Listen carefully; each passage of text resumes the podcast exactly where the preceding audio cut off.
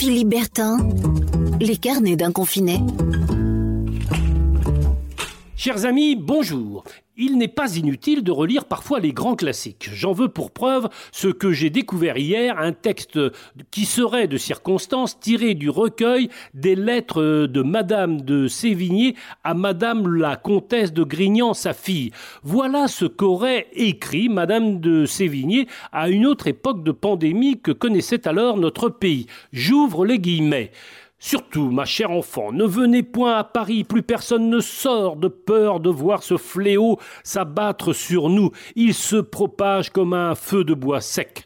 Le roi et Mazarin nous confinent tous chez nous. Cela m'attriste. Je me réjouissais d'aller assister aux prochaines représentations d'une pièce de Corneille dont on dit le plus grand bien. Nous nous ennuyons un peu et je ne peux plus vous narrer les dernières intrigues à la cour nous nous régalons désormais des fables de La Fontaine, dont celle très à propos, les animaux malades de la peste. Ils ne mouraient pas tous, mais tous étaient frappés. Fermez les guillemets. Il paraît qu'en réalité, cette lettre est un faux, et qu'elle aurait été inventée pour la circonstance et pour être diffusée sur les réseaux sociaux en ces temps de confinement.